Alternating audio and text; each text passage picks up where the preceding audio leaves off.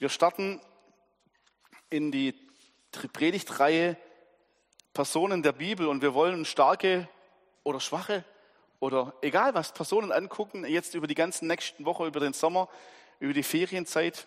Vielleicht bist du das eine oder andere Mal im Urlaub und verpasst jemand, dann musst du halt nachhören. Aber wir werden uns starke Personen angucken und die allermeisten kennt ihr schon. Und ich habe heute so eine super bekannte Persönlichkeit dabei. Äh, die Geschichte kennt jeder auswendig. Und äh, letzte Woche war der Wilhelm da im Sonntagsgottesdienst. Und ich weiß nicht, ob ihr, war, war ja so, also für mich, der hat den Mund aufgemacht und da war voll die Dynamik da. So ging es zumindest mir. Ja, dem könnte ich stundenlang zuhören. Ich weiß gar nicht, ob ich die Zeit überhaupt merken würde. Aber Interessant ist, er hat angefangen und hat gesagt, ah, ich habe eigentlich was geplant, aber Gott hat mir einen ganz anderen Text gegeben. Erinnert ihr euch, dass er das gesagt hat? Erinnert ihr euch noch an den Text? Er hat ihn vorgelesen, ja? Genau, genau, Epheser 6, die Waffenrüstung Gottes. Er hat es vorgelesen und dann nichts weiter dazu gesagt. Das gemerkt? Aber er hat es uns in den, Raum, in den Raum geworfen, weil er gesagt hat, das ist für euch als Gemeinde. Wir haben uns diese Woche getroffen als Gemeindeleitung. Und der erste Impuls, den wir also komischerweise alle mitgebracht haben, war, haben wir alle dieses Wort, ja, wir haben es alle gehört. Und offensichtlich war etwas da, was er uns mitgeben wollte. Und dann hat die Uli zu mir gesagt, hey Benny, kannst du am Sonntag über die Waffenrüstung Gottes predigen? Sag ich, ja, ich predige aber schon über den Josef. Ich predige heute über beides. Weil das richtig genial ist, wie das zusammenpasst. Schwäbisch würde man sagen, wie der Arsch auf Eimer. Ja? Und, das, und die Waffenrüstung Gottes, die passt übrigens nicht nur beim Josef, wie Arsch auf Eimer, sondern äh, bei all den Leuten Gottes. Ich glaube, das ist für mich so, die Waffenrüstung Gottes ist ja nur eine Beschreibung dessen, wie wir unser Leben führen sollen. Das heißt, wenn ich die Leute angucke, die Menschen Gottes in der Bibel, die etwas bewirkt haben und über die wir heute sprechen, dann waren die alle in der Waffenrüstung Gottes unterwegs. Ja, und deswegen würde ich das gerne heute mal zusammenbringen, dass ihr merkt, die Waffenrüstung Gottes ist was für einen täglichen Gebrauch, für einen alltäglichen Gebrauch. Marissa, schön, dass du da bist. Die Marissa hat mir nämlich übrigens zum Thema Waffenrüstung Gottes ein prophetisches Wort gegeben vor ein paar Wochen, das mich auch ganz persönlich getroffen hat. Und seitdem lässt mich die Waffenrüstung Gottes nicht mehr los. Egal, wo ich hinkomme. Ich habe die jetzt in den letzten paar Wochen so oft gehört, dass ich gedacht habe, Herr, es gibt ja so viele Standardstellen in der Bibel, aber warum die Waffenrüstung Gottes? Warum ist sie gerade so präsent? Und jetzt war ich in Kassel vor zwei Wochen beim Großseminar von die Ranger und dann gibt es so ein Musikseminar und die schreiben dann immer Lieder, äh, neue Lieder, Kinderlieder, Bewegungslieder, Lobpreis, eine, eine bisschen lustig. Und dann kam das erste Lied und ich bin in diesen Abend reingegangen und ich war vorher die ganze Zeit in Verantwortung und auf einmal hatte ich mal einen Moment für mich. Nach 48 Stunden Vollgas hatte ich mal kurz einen Moment, wo alle anderen versorgt waren, für die ich verantwortlich war und habe mich reingesagt, Herr Gott, rede zu mir. Und dann war Spaßprogramm und zum Spaßprogramm kam die erste Gruppe auf die Bühne oder halt ins Zelt, die ein Lied gemacht hat und gesagt, und wir haben ein Lied geschrieben über die Waffenrüstung Gottes. Da dachte ich, ja super, ein Kinderlied über die Waffenrüstung Gottes. Es war so schön. Für alle Rangers kommt im nächsten Horizont. Aber da dachte ich, Gott, willst du mir was sagen? also ich habe es jetzt zu mir sprechen lassen und ich nehme euch äh, mit hinein. Wir haben heute noch Abendmahl, wir haben heute noch viel vor. Wow. Josef war ein Hirte. Ich lasse manche Sachen, die ich jetzt heute vielleicht ausführlicher lesen wollte, weg, weil ihr kennt die Geschichte vom Josef ja alle. Äh, von dem Moment an, wo er zur Welt kam, von der, von der äh, Frau, von der Rahel, die sich der Jakob so sehr gewünscht hat, für die er eigentlich gearbeitet hat.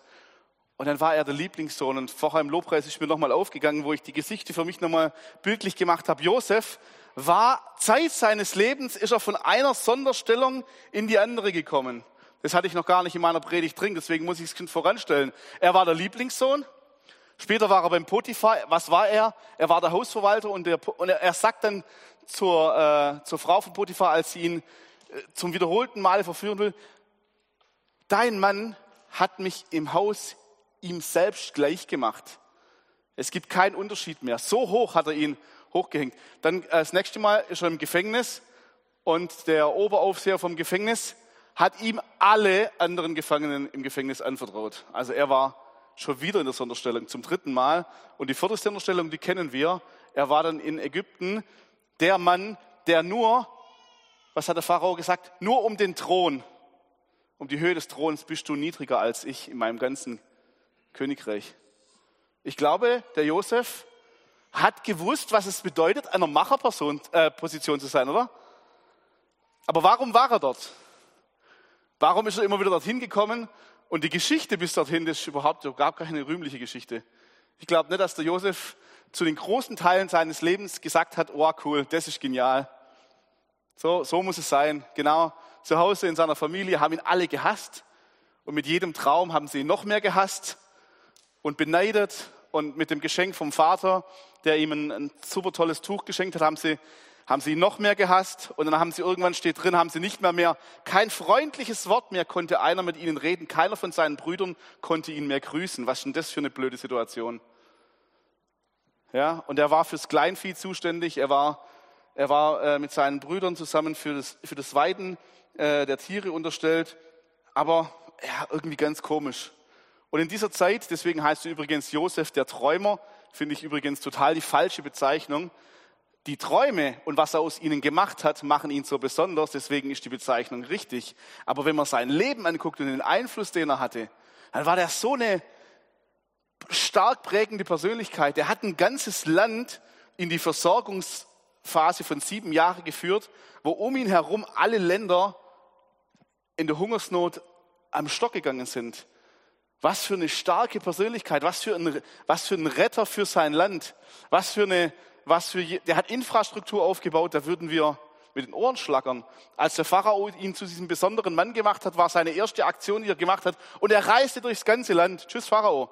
Danke, dass ich jetzt was zu sagen habe, aber es interessiert mich hier erst gar nicht. Du hast mir eine Aufgabe gegeben, jetzt reise ich erstmal durchs ganze Land. Und er hat überall Kornkammern anlegen lassen. Er hat nicht die Zeit verschwendet zu sagen, oh, ich habe hier was zu sagen, sondern er hat die Zeit genutzt zu sagen, jetzt mache ich was. Darum kann ich nun nichts Besseres tun. Jetzt, wo ich weiß, wer ich bin, tue ich, was ich bin. Ist gut, gell? Wenn ich, in dem Moment, wo ich weiß, wer ich bin, dann tue ich auch das, was ich zu tun habe, wenn ich das verstanden habe. Oh, die, die, sein Leben war gezeichnet von, von dem Misstrauen ja, seiner Brüder, die ihn nicht am Essen haben teilhaben lassen, die mordlüstig waren, die, die ihn verachtet haben, die ihn aus der Tischgemeinschaft ausgeschlossen haben. All solche Dinge liest man in seiner Lebensgeschichte und dann denke ich mir, super, jetzt ist er 17 Jahre. Äh, der Kerle wird beschrieben, in dem Moment, wo das alles geschah, war er 17 Jahre. Denke ich mir, wow, mit 17 Jahren so viel Verachtung, so viel Ausschluss. Auf der anderen Seite die Liebe vom Vater. Ja, das hat er dann genutzt und hat dem Vater immer noch alles erzählt, was die anderen hinterm Rücken sagen. Hat die Dynamik bestimmt besser gemacht. Ja, wahrscheinlich. Und dann zu sagen, mein erster Traum war übrigens, und jetzt kommen die Träume, und die möchte ich uns kurz erzählen. Mein erster Traum war, ah, da waren so viele, so viele Ehren. Und, und dann sind die Ehren zusammengebunden worden. Und auf einmal war meine Ehre, war viel größer als die, die elf anderen. Und hat sich aufgestellt. Und dann waren die anderen, die waren alle kleiner und die haben sich vor, vor meiner verneigt. Tolles Bild, oder? Findet ihr das nicht auch klasse, dass ich so ein Bild bekommen habe? Ja? Elf andere Ehren bei elf Brüdern. Wer könnte da gemeint sein? Ja, das war irgendwas Fiktives. Und dann kommt das nächste Bild, ja? Äh, kurze Zeit später, da stand dann, sie haben ihn schon gehasst. Da kam dann schon zweimal die Steigerung, zweimal war schon mehr Hass. Und dann kam der nächste Traum. Oh, ja, und dann sind da plötzlich Sonne und Mond und die Sterne und ja, und auf einmal verneigen sich wieder alle vor ihm, gell? vor Vater und Mutter und aber sein Stern geht auf. Ach, ist das nicht schön? Klasse. Und sein Vater hat auch gesagt, sag mal, was ist eigentlich los? Selbst der Vater hat dann der Jakob hat gesagt, sag mal, äh, willst du jetzt König sein und wir sollen uns alle verneigen und auch deine Mutter und ich und wie ist es eigentlich? Ja, und bei den Brüdern stand nur drin, sie hasst ihn noch mehr. Ja, das ist wirklich, das ist, äh, ja, und ab dem Moment haben sie ihn auch wirklich gemieden, also haben kein freundliches Wort mehr mit ihm geredet. Und der Josef, und das finde ich so beeindruckend, hat diese Träume, dieses Reden Gottes diese Dynamik Gottes in seinem Leben nicht für sich behalten. Das war wirklich, zack, da geht was raus. Das gebe ich, das gebe ich übrigens weiter. Ich gehe kurz ein bisschen weiter durch die Geschichte. Wir wollen die Geschichte nicht abkürzen, weil Josef wird dann in die Zisterne geschmissen, in eine leere Zisterne geschmissen, ja. Und ihr wisst ja, so leere Zisternen, die waren früher 50 Zentimeter tief. Ich glaube, da ging es richtig runter, weil nachher die, die, die äh, Sklavenverkäufer, die mussten ihn da rausziehen. Also hat es da wahrscheinlich ganz schön gerumpelt, als er da drin lag. Und seine Brüder haben ihn verkauft. Der Ruben, der war nicht ganz so einverstanden, der wollte ihn ja noch retten, aber dann war er nachher nicht mehr da. Aber interessanterweise, wenn ihr mal die, habt ihr mal den Stammbaum von Jesus gelesen? Der liest sich so schön, da sind so viele großartige Namen drin. Josef ist da nicht drin. Warum ist der Josef da nicht drin? Warum ist da jemand von seinen Brüdern drin in diesem Stammbaum? Ah, so als menschlich gesehen muss ich sagen, hey, da muss doch eigentlich, muss es nach dem Josef weitergehen. Nee, da ist sein Bruder drin. Warum? Weil sein Bruder so eine herausragende Rolle hatte in der ganzen Geschichte. Ich finde echt Gottes Dynamik manchmal echt komisch und ich kann sie auch nicht verstehen.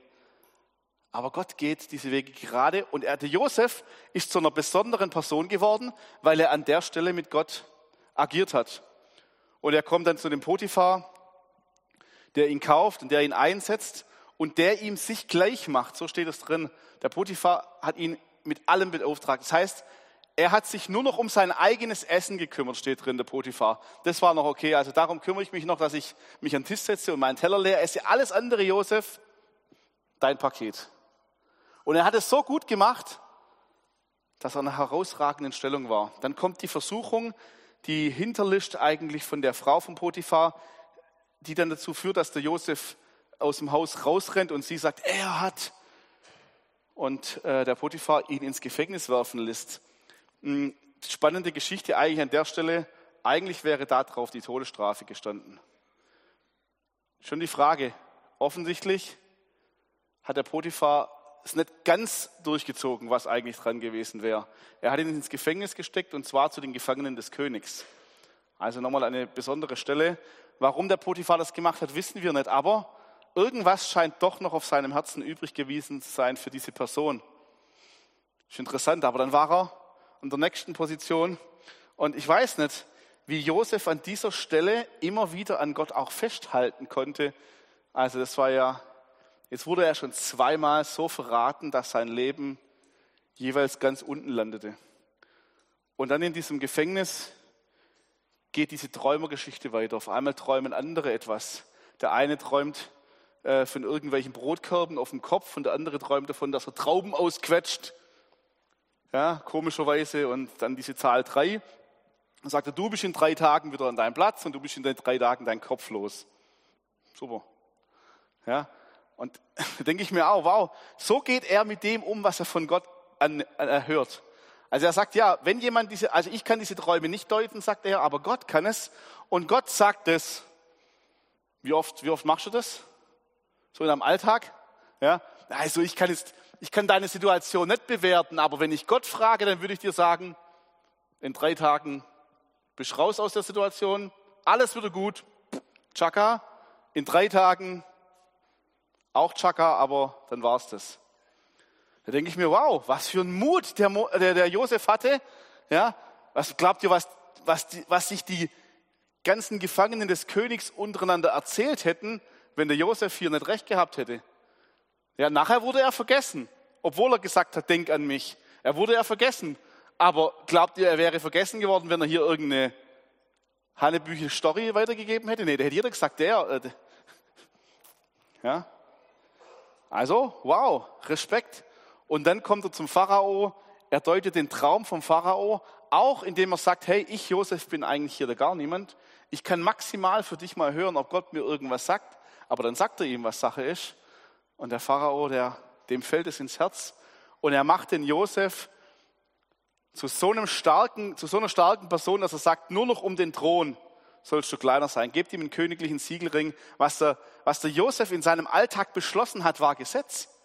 Was er entschieden hatte, war Tatsache. Er musste niemand mehr fragen, er musste niemand mehr Rechenschaft ablegen. Überleg mal, wo er gerade vorher war. Ist irre, oder? Also, mit Sicherheit eine Persönlichkeit, über die wir sprechen können, wenn wir über eine Person aus der Bibel sprechen. Josef, der Träumer, der junge Kerle, der die Schafe gehütet hat und die anderen Tiere von seinem, von seinem Vater, der eine Sonderstellung hatte. einmal durch den Kakao gezogen von seinen Brüdern. Der erlebt auf einmal die Geschichte seines Lebens. Und die hört ja nicht auf. Seine Träume, die er vorher hatte, werden ja noch bestätigt. Diese Ehren, die sich vor ihm verbeugen. Seine Brüder, die kommen nachher und die sind ganz klein, als sie ankommen. Auch sein Vater ist nachher bei ihm und er schafft ihnen im sattesten, im besten Land in Goshem, schafft er ihnen Raum und ein Volk entsteht. Wahnsinn, oder? Gott schafft Raum an der Stelle durch jemanden, der ihm bedingungslos folgt, der ihm aufopferungsfolgt, der ihn, der ihn nicht, ähm, der ihn nicht verleugnet an keiner Stelle. Ich wiederhole, was der Wilhelm letzte Woche gelesen hat aus Epheser 6 ab Vers 10. Schließlich werdet stark im Herrn und in der Macht seiner Stärke. Zieht die Waffenrüstung Gottes an, damit ihr gegen die Listen des Teufels bestehen könnt. Denn unser Kampf ist nicht gegen Fleisch und Blut, sondern gegen die Gewalten, gegen die Mächte, gegen die Weltbeherrscher dieser Finsternis, gegen die geistlichen Mächte der Bosheit in der Himmelswelt. Deshalb ergreife die ganze Waffenrüstung Gottes, damit ihr an den bösen Tag widersteht und wenn ihr alles ausgerichtet habt, stehen bleiben könnt. So steht nun eure Lenden umgürtet mit Wahrheit, bekleidet mit dem Brustpanzer der Gerechtigkeit und beschult, beschut mit den Füßen der Bereitschaft zur Verkündigung des Evangeliums des Friedens. Bei allem ergreift den Schild des Glaubens, mit dem ihr alle feurigen Pfeile des Bösen auslöschen könnt. Nehmt auch den Helm des Heils und das Schwert des Geistes, das ist Gottes Wort. Ich möchte nachdem ich jetzt die Geschichte vom Josef etwas gekürzt habe, aber ihr kennt sie alle und ihr könnt sie nachlesen, ist ja so eine schöne Geschichte. Es ist so eine richtige Hollywood-Geschichte. Ja, zwischendurch immer Drama, aber am Ende immer alles gut. Also für die, die ein Happy End brauchen, lest Josef. Es gibt immer wieder Ups und Downs, aber es gibt immer Happy End. Genau, also dazu vom Schnulzenfaktor ist die Geschichte 100 Punkte wert.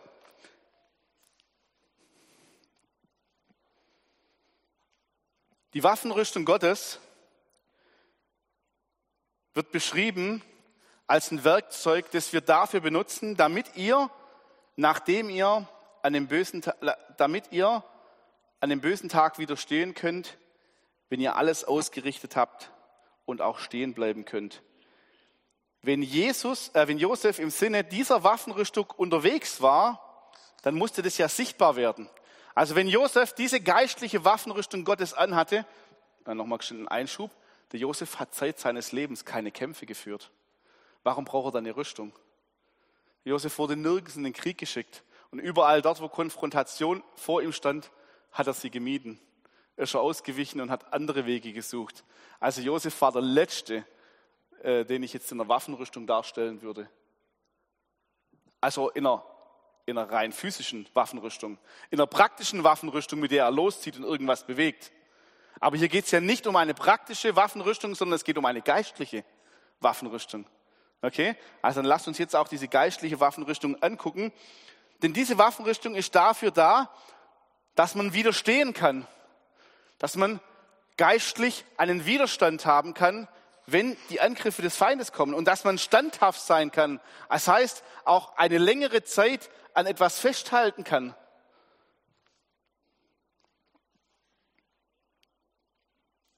Als der Jakob den Josef losgeschickt hat zu seinen Brüdern, hat er ihn gerufen und hat gesagt, Josef, deine Brüder, die sind, jetzt weiß ich nicht, wie es heißt, er hat einen Ort gesagt, Deine, deine Brüder sind an diesem Ort und, und hüten die, die Herden. Ich möchte, dass du hingehst.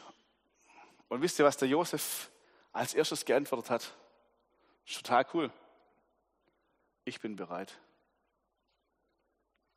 Krass. Ich weiß nicht, warum Josef mit dieser Antwort antwortet. Ich habe eine Aufgabe für dich. Und Josef sagt zu seinem Vater, ich bin bereit. Ich bin bereit, da jetzt hinzugehen. Ich bin bereit, das zu machen. Hat er vielleicht geahnt, dass ihn das was kostet? Dass ihm keine Freundlichkeit entgegenkommt? Das waren die elf Männer, die vorher Hass, Hass, Hass, noch mehr Hass und links liegen lassen und wir reden nicht mehr und wir lassen dich nirgends teilhaben. geh doch mal zu deinen Brüdern und bring denen was. Ich bin bereit. Wow. Die Bereitschaft an der Stelle hat ganz schön was zu sagen.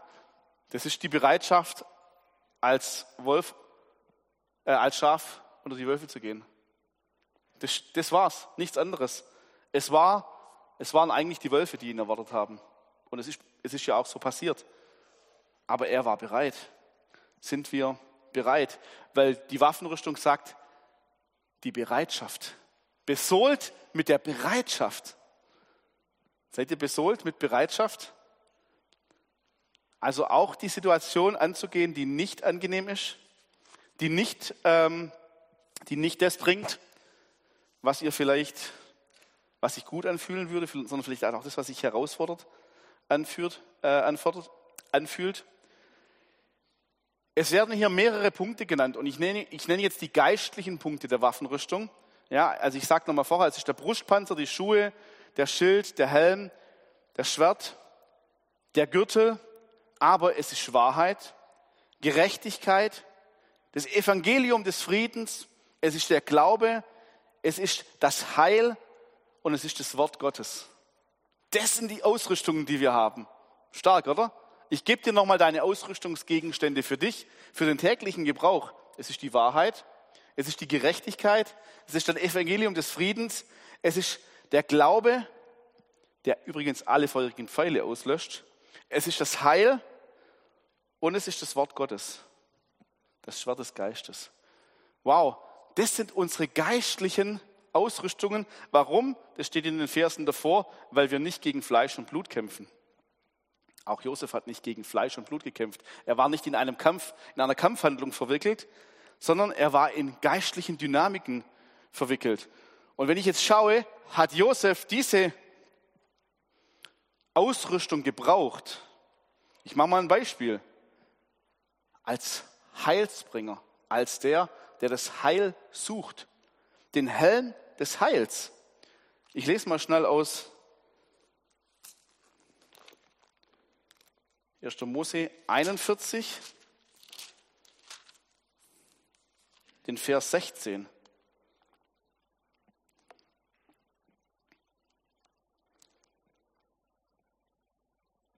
Da antwortete Josef dem Pharao, das steht nicht bei mir, also das steht mir nicht zu, deinen Traum zu deuten. Gott wird antworten, was, den, was dem Pharao zum Heil ist. Josef wusste, ich bin ein Heilsbringer. Den Helm des Heils hatte er angezogen. Ich bring dir etwas. Aber er wusste auch, dass er nur der Bote ist. Hast du den Helm des Heils dabei? Bringst du die gute Botschaft mit? Sagst du, ich habe den, der für dein Leben was hat. Ich habe das heute Morgen versucht. Ich habe meinem Freund im Garten gesagt, dass ich den kenne, der sein Heilsbringer ist. Ich habe andere Worte benutzt, aber auf den zu zeigen, der es wirklich kann, das ist das, der Helm des Heils. Bringst du das Heil? Bringst du etwas, was es gut macht, was es voranbringt, was es besser macht? Pharao Gott wird dir die Antwort geben, die für dich und dein Volk zum Heil ist. Wow, oder? Finde ich stark.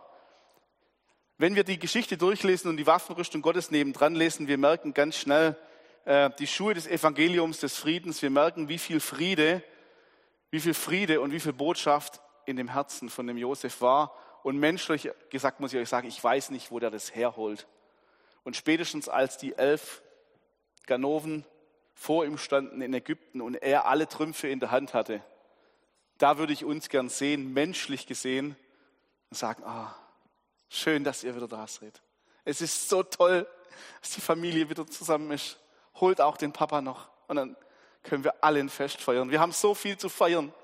Wir müssen noch nachholen, dass ihr mich in die Zisterne geschmissen habt. Zisternenparty und Ignorieren-Party und üble Nachrede-Party und an die Sklavenhändler verkaufen Party und was hat er denn mit seinen Brüdern noch alles nachzufeiern? Hä? Ist doch gut, dass die endlich da waren. Da brauchst du Frieden im Herzen, oder? Friede mit Gott. Wenn Friede mit Gott meine Seele durchdringt. Oh ja, ich glaube, du brauchst echt Frieden von Gott, damit du in manchen Situationen deines Lebens auch einen Frieden spürst. Weil menschlich würdest du dann keinen Frieden spüren. Ich glaube, da hätte er dann sonst eine andere Waffenrüstung angehabt. Also wenn er nicht diese Waffenrüstung angehabt hätte an der Stelle, eine andere, hätte ein ganz anderes Ergebnis gebracht.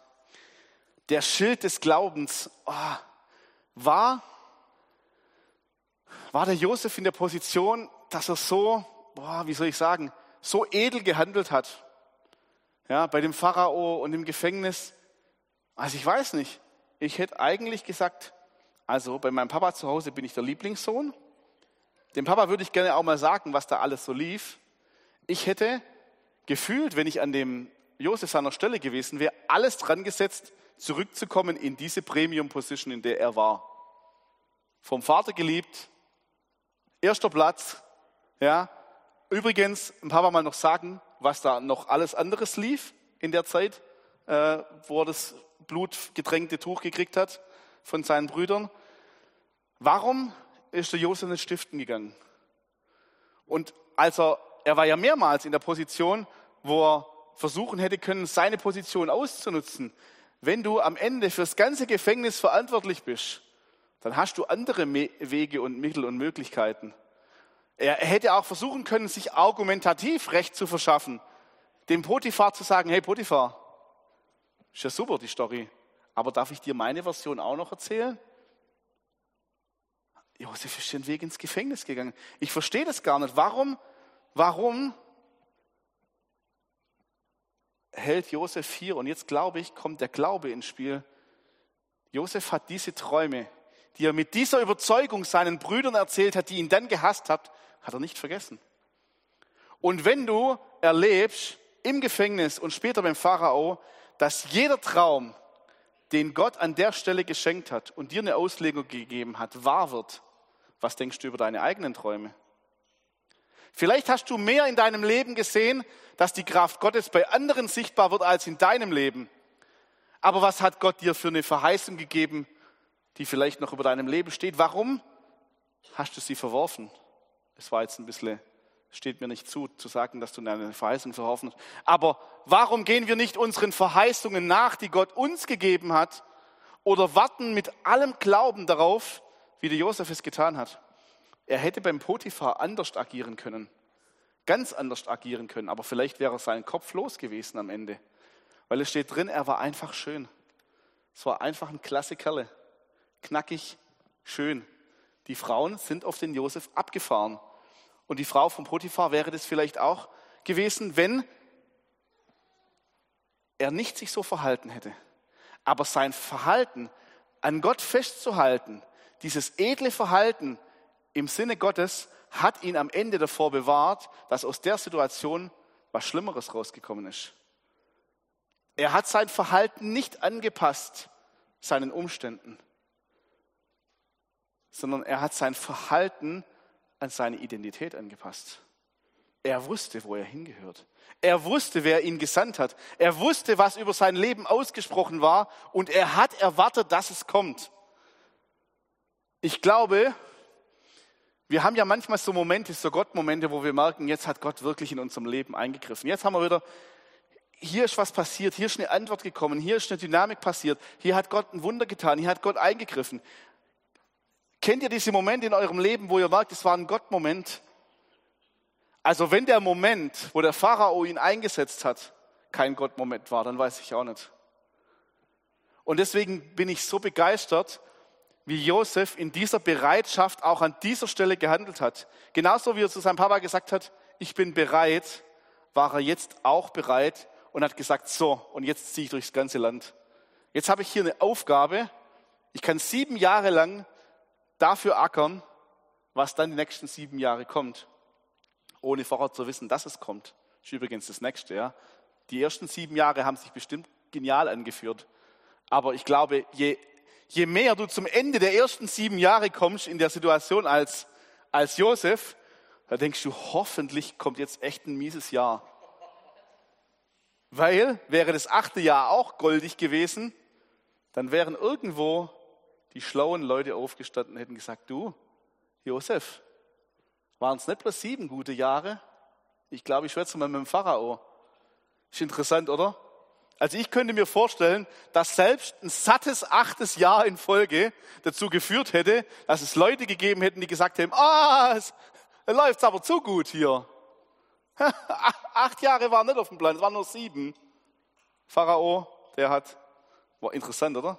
Ah, herrlich. Wir Menschen können so tolle Dynamiken schaffen, gegeneinander. ist gar nicht auszumalen. Ich weiß gar nicht, wie, wie kreativ wir, wir, wir Menschen immer sind. Ich mache einen Punkt. Es gibt noch ein paar andere Punkte, die den, den Schild des Glaubens und alles drum dran, aber wir möchten hier noch gemeinsam Abendmahl feiern. Der Josef hatte ein, eine Waffenrüstung an, eine geistliche Waffenrüstung an, mit der er durch seine Geschichte durchgegangen ist. Jetzt habe ich euch ein bisschen von der Geschichte vorenthalten, dafür ein bisschen was von der Waffenrüstung rein und wir sind beide nicht zu Ende gekommen. Wenn ihr es zu Ende bringen wollt, dann lest die Geschichte Josefs und lest vorher die Waffenrüstung Gottes und guckt mal, auch mit anderen Frauen und Männern in der Bibel, ob das nicht zusammenpasst. Ob die nicht auch eine geistliche Waffenrüstung anhatten, die sie dazu gebracht haben, so zu handeln, wie sie handeln. Und dann, jetzt schließe ich den Kreis, am Ende soll es ja uns betreffen, gell? oder? Darum bin ich hier, haben wir heute Morgen gesungen. Also warum bist du jetzt hier? Dass ich dir am Ende eine Frage stelle, die dich herausfordert, etwas zu verändern, oder? Einstein sagt, Wer immer das Gleiche tut und ein anderes Ergebnis erwartet, der ist laut? Wahnsinnig. Genau. Definition von Wahnsinn. Also kannst du wieder gehen und ich kann wieder gehen und wir können alles gleich machen wie bisher und am Ende sagen, oh Mann, es ist wieder nicht anders geworden. Oder? Ich stelle dir jetzt eine Frage und fordere dich heraus, die Waffenrüstung Gottes anzuziehen und dort, wo du sie nur halbherzig angezogen hast, wieder richtig anzuziehen, dich im Glauben auf das zu stellen, was Gott verheißen hat, das Evangelium des Friedens zu bringen, den anderen Heil zu verkünden und all das Herrliche, was Gott uns verheißen hat, zu nehmen und, sobald du hier draußen bist, loszulegen. Hat jemand Bock? Ja? Okay, ein paar wenige. Also ich habe auch Bock. Warum? Darum bin ich hier. Ich habe mich ja irgendwann entschieden, mein Leben Jesus zu geben. Und ich war da gerade sieben oder acht. War mit Sicherheit überhaupt nicht irgendwie darauf gefasst. Aber da hat mich jemand gefragt, mein erster Leiter in der Jungenschaft damals hat gesagt, hey, der jetzt, der sich in Jesus kennengelernt hat, hat eine Entscheidung getroffen. Wer möchte das? Und dann stand ich so da. Und danach gingen meine Wege noch ganz schön krumm und kreuz und quer. Aber diese Entscheidung habe ich für mein Leben festgehalten. Und diese Entscheidung hat dazu geführt, dass ich bei meiner Taufe, ich war knapp 20, gesagt habe, so Jesus, jetzt bezeuge ich das, jetzt möchte ich diesen Schritt gehen, aber dann will ich auch alles sehen, was du mir verheißen hast. Und da bin ich jetzt unterwegs. Und ich versuche auch jeden Tag, das, die Waffenrüstung anzuziehen und zu tragen und damit unterwegs zu sein. Und mal gelingt es mir mehr und manchmal weniger. Und manchmal ziehe ich auch die falsche Waffenrüstung an und kämpfe mit Leuten mit dem falschen Helm oder dem falschen Schwert. Ich weiß, dass es euch nicht passiert, aber mir passiert es manchmal. Und dann dürfen wir das aber auch manchmal wieder wegstecken.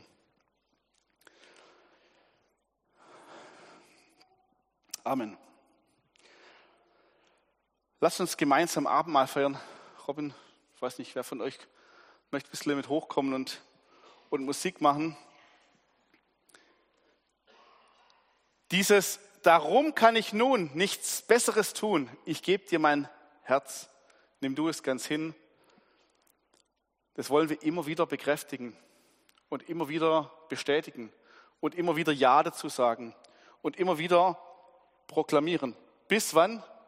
Bis, bis Jesus wiederkommt.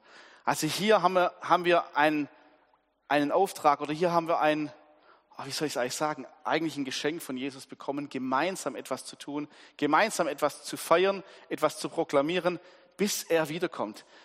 Das ist nicht nur die Tatsache, dass er wiederkommt, die wir hier proklamieren. Das ist ja das Schönste an sich. Jesus kommt wieder, um sein Reich aufzurichten und um all die zu sich zu holen, mit denen er die Ewigkeit verbringen möchte. Oh, da will ich dabei sein. Und damit ich das nicht vergesse, genieße ich das Abendmahl zu feiern. Damit ich das nicht vergesse, des anderen zu sagen, es zu proklamieren, wiederhole ich das immer wieder. Und es ist schön, dass wir das als Gemeinde tun können. Als Kinder Gottes, als die, die wir ihm nachfolgen. Und es ist eine Proklamation. Und ich möchte dich einladen, komm, lasst uns doch mal aufstehen. Ihr müsst gleich sowieso hier vorlaufen. Und wenn ihr das haben wollt, euch holen, dann ist schon mal der Kreislauf in Schwung. Jesus, ich danke dir so sehr, dass du für uns den Preis bezahlt hast. Und das sehen wir an dem Brot und an dem Wein, an dem Saft heute für uns. Wir sehen es und wir proklamieren es und wir genießen es, weil du bist unsere Kraft. Und wenn wir Josefs und Josephinen sein wollen und wenn wir Frauen und Männer sein wollen, die in dieser Waffenrüstung Gottes geistlich gerüstet in dieser Welt unterwegs sind, dann wollen wir uns immer wieder ganz neu an dir ausrichten. Wir wollen zum Kreuz kommen immer wieder. Wir wollen immer wieder Buße tun, wollen wieder, immer wieder umkehren, immer wieder im Kleinen die Schritte zurück tun, wo wir abgewichen sind. Aber wir wollen auch als Gemeinde Gottes, als die Braut Jesu, als die Kinder, die zu dir gehören, feiern und sagen, der Herr lebt. Er ist durchs Grab gegangen, aber er ist auferstanden und er lebt. Und wir proklamieren das, bis er wiederkommt und sein Reich aufrichtet. Das möchte ich aussprechen über uns heute Morgen als Gemeinde, als alle, die wir hier sind. Wir werden in dieser Welt etwas verändern, weil der in uns ist, der uns frei gemacht hat und der die, der die Welt befreit hat. Und deswegen haben wir eine gute Botschaft des Friedens, die zum, zur Waffenrüstung gehört. Die gute Botschaft das Evangelium, die gute Nachricht. Jesus, ich lade dich ein, dass du uns heute Morgen auch durch dieses Abendmahl berührst. Ja, und kommt gerne nach vorne und nehmt es mit in euren Platz und da wollen wir es gleich gemeinsam auch einnehmen. Und ich werde dann gleich noch dafür beten, wenn, wenn, wenn ihr zurück seid am Platz.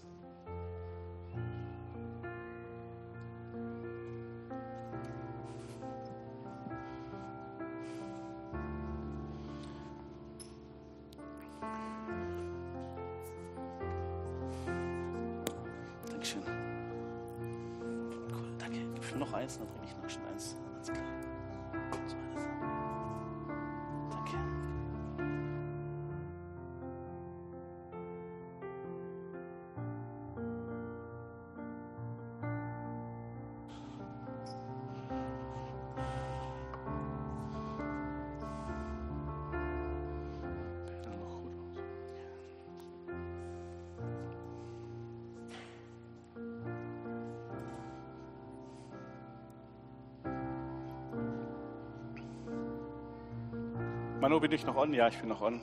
Ich nutze die Zeit, die wir haben und ich möchte einfach laut beten. Ich möchte meinen Lobpreis Gott Ausdruck geben und ich lade euch ein, einfach, äh, genau, holt es und bringt es zurück. Jesus, ich danke dir so sehr für deine Güte über unserem Leben. Jesus, ich danke dir so sehr für deine Freundlichkeit, die du uns gezeigt hast. Ich danke dir, Herr, dass wir dir begegnet sind, dass du unser Leben gerettet hast. Für jeden von uns persönlich. Herr, wie schön ist es, Tag für Tag aufzustehen und zu wissen, der Herr der Welt erkennt mich und ich kenne ihn und ich darf mit ihm durchs Leben gehen. Danke, Herr, dass du unsere Lebenssituationen kennst, wo wir Freundschaften, Beziehungen leben, wo wir in der Arbeitswelt, in der Schule, im Studium sind, Herr Jesus, wo wir mit Freunden unterwegs sind und wo wir herausgefordert sind, all die Aufgaben unseres Alltags zu bestreiten. Du bist ein Gott, der uns kennt und uns sieht. Das ist unsere Jahreslosung. Du bist ein Gott, der uns sieht, Jesus. Und wir danken dir dafür, dass du uns siehst und uns kennst und wir dich kennen. Herr, es ist ein Genuss. Es ist ein Genuss und ich möchte dir Lob bringen und sagen, danke, Jesus, dass du ans Kreuz gegangen bist. Danke, dass du den Kelch nicht hast an dir vorbeigehen lassen, sondern dass du ihn getrunken hast, den bitteren Kelch. Und dass wir teilhaben dürfen, Herr Jesus. Danke, dass wir mit eingetaucht und mit auferstanden sind und dass wir mit dir leben in Ewigkeit, Herr. Es ist nicht für einen Moment, es ist für die Ewigkeit. Du lebst jetzt schon für die Ewigkeit, wenn du mit Jesus unterwegs bist. Dein Ziel ist die Ewigkeit und nicht nach 70, 80 oder 120 Jahren auf der Erde zu sterben und dann ist es vorbei. Dann geht es erst los. Oh, danke, Jesus, dass unser Tod ein Ausrufezeichen ist und kein Fragezeichen. Dass wir zu dir kommen, wenn wir eins sterben. Oh, Jesus, welches Geschenk. Unser Leben ist voller Glaube und voller Hoffnung und voller Liebe, weil wir dich haben. Danke, Jesus, dass wir das Abendmahl zusammen feiern können. Und so segne ich jetzt das Brot für uns und Danke dir, Herr, dass du deinen Körper hingegeben hast. Du, hast einen, du bist einen sichtbaren Weg gegangen. Einen sichtbaren Weg. Du hingst am Kreuz. Du wurdest ans Kreuz genagelt und du wurdest vorher, ja, eigentlich ja aufs Übelste gequält. Aber Herr, du hast gesagt, du gehst diesen Weg und du stellst dein Leben zur Verfügung. Du bist den Preis gegangen zum Tod und dafür danke ich dir und so segne ich das Brot und sag, nimm vom Leib des Herrn und nimm Anteil am Herrn.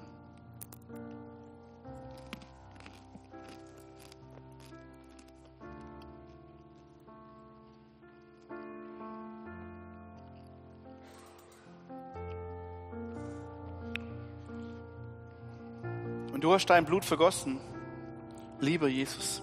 Du hast dein Blut vergossen. Als du in die Seite gestochen wurdest, floss es raus. Du hast dein Blut vergossen, hast dein Leben gegeben, damit wir leben. Du bist in die Gefangenschaft gegangen, dass wir frei werden. Dein Unheil, dein Schrecken, den du erlebt hast, ist uns zum Heil geworden und zur Freiheit und zur Freude. Wir danken dir dafür. Und so möchte ich den Saft, den Wein segnen und möchte sagen, danke Jesus, dass du es getan hast. Wir genießen es. Und wir proklamieren, bis wir sterben, du wirst wiederkommen, wirst dein Reich aufrichten. Unser Gott lebt. Er redet und handelt und er ist heute der lebendige Gott dieser Welt. Das proklamieren wir. Und so nimm und trink vom Blut des Herrn dir zur Kraft und zum Segen.